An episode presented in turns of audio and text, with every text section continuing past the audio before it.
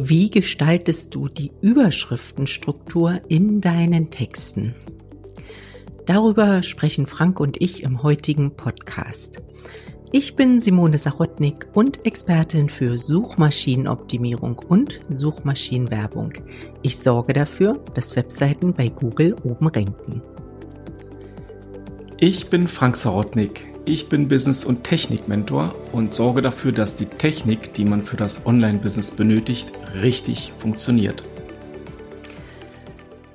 In meiner täglichen Arbeit merke ich ja immer wieder, dass es Schwierigkeiten gibt, Texte mit Überschriften richtig zu strukturieren. Da gibt's einfach Fehlannahmen. Und wenn ich dann mal so einen SEO-Check von so einer Webseite mache, da sehe ich eben, dass die Überschriften nicht korrekt ausgezeichnet sind. Und Frank, wir waren unterwegs gewesen wieder, was der Anlass jetzt auch für dieses Thema des heutigen Podcasts ist. Wir haben einige unserer Kunden getroffen auf unserer Reise unterwegs. Und auch hier kam die Frage, wie mache ich das mit den Überschriften? Was, was bedeutet das, den Texten mit Überschriften zu strukturieren? Und bevor wir darauf näher eingehen, erzähl doch mal, was wir für eine kleine Reise jetzt hatten.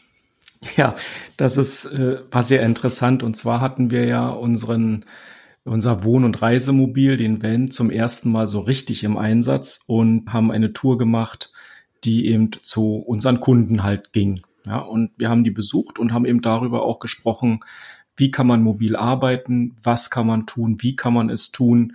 Und letztendlich bei einem unserer Besuche kam natürlich auch mal das Thema Texten mit künstlicher Intelligenz auf den Tisch. Zack, waren die Rechner auf dem Tisch und wir haben halt nochmal angefangen, dort äh, gemeinsam zu schreiben. Und beim Texten mit KI hat man eben auch dort die Möglichkeit, H1, H2, H3 Überschriften festzulegen. Und das habe ich dann gemacht, so ganz, ja, wie ich das halt mache. Ja, mach mal hier die H1 und dann machst du die H2 und dann kommt der Text. Und da kam dann die Frage, ja, was ist denn eigentlich H1, H2? Okay. Und da habe ich gemerkt, dass wir dieses ganze Thema auch wirklich betrachten müssen, weil es nicht nur, ja, nicht nur Struktur ist, sondern weil es eigentlich ein tägliches Teil ist, was man benutzt und weil es nicht nur Suchmaschinenoptimierung ist, sondern weil es auch Struktur für den Leser bringt. Und äh, ich glaube, deshalb ist heute auch so mal das Thema nochmal da richtig einzusteigen, goldrichtig. Ja, das sehe ich genauso. Gut, dann fangen wir mal an. Was ist die H1? Also die H1 ist die Hauptüberschrift deines Textes, das Hauptthema. Dort legst du im Prinzip das fest, worüber du schreibst. Und im Idealfall, je nachdem, was du mit dem Text vorhast, ist das natürlich ein guter Teaser, eine gute Teaser-Überschrift. Also eine Überschrift, die den Leser triggert und die Lust darauf macht, diesen Text zu lesen. Ja, beispielsweise kann ja so ein Teaser sein, fünf Tipps für dein Videomarketing. Das sagt ja dann schon erstmal alles aus, oder? Ja, und im Idealfall ist auch der Begriff Videomarketing dein Keyword mit dem genau. du bei Google gefunden werden willst. Genau. Genau, fünf Tipps, super Beispiel. So, und dann geht's los, ne, mit Tipp Nummer eins. Das wäre dann eine H2. Also so ein Text hat immer nur eine Hauptüberschrift, also nur eine H1. Und dann kann so ein Text natürlich mehrere H2s haben, also Zwischenüberschriften. Und jeder neue Absatz oder jeder neue Gedankenpunkt wird mit einer Zwischenüberschrift quasi übertitelt.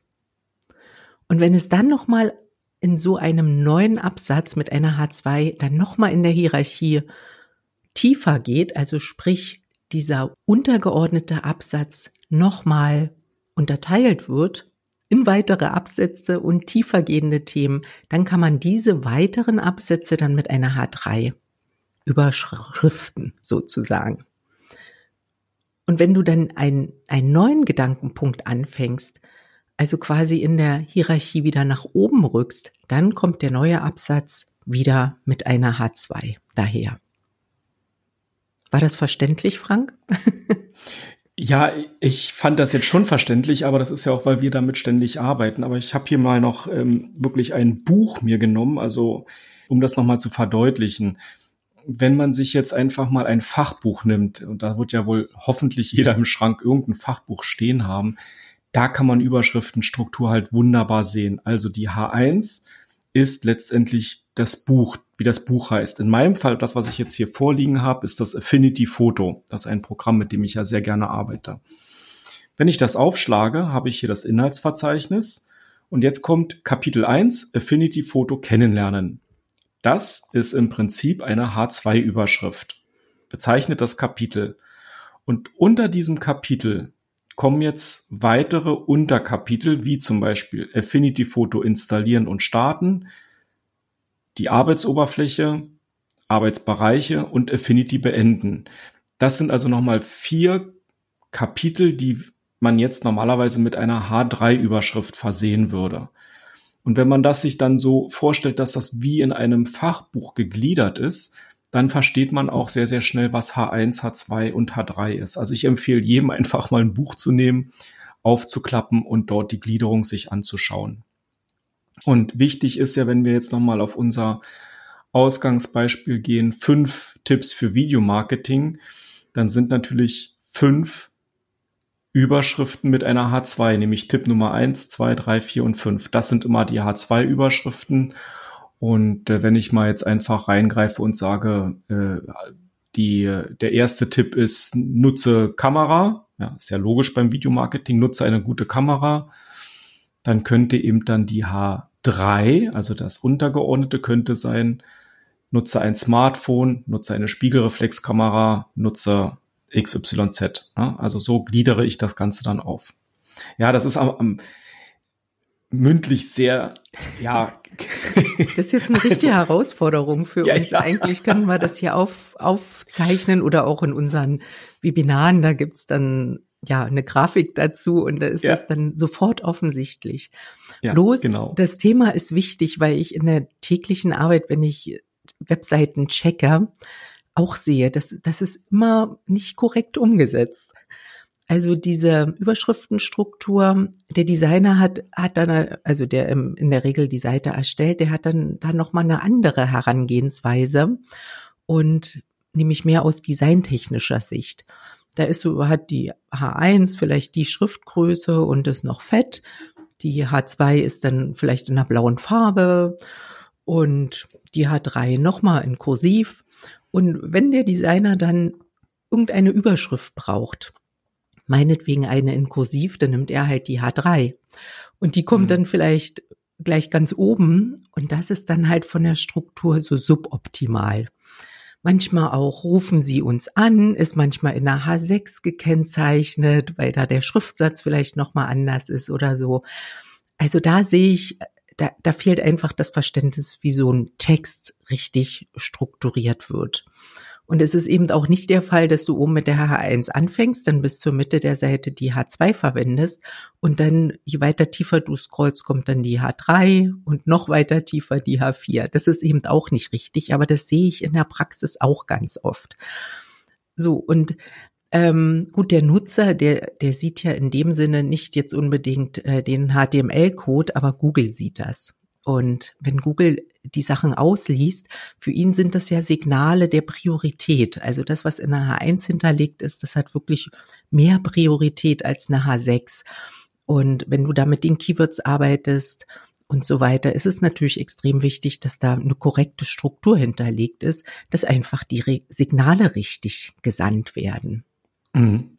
Vielleicht sollten wir noch mal ganz kurz erklären, dass es H1 H2, H3, ah, ja. H4, H5 und H6 gibt.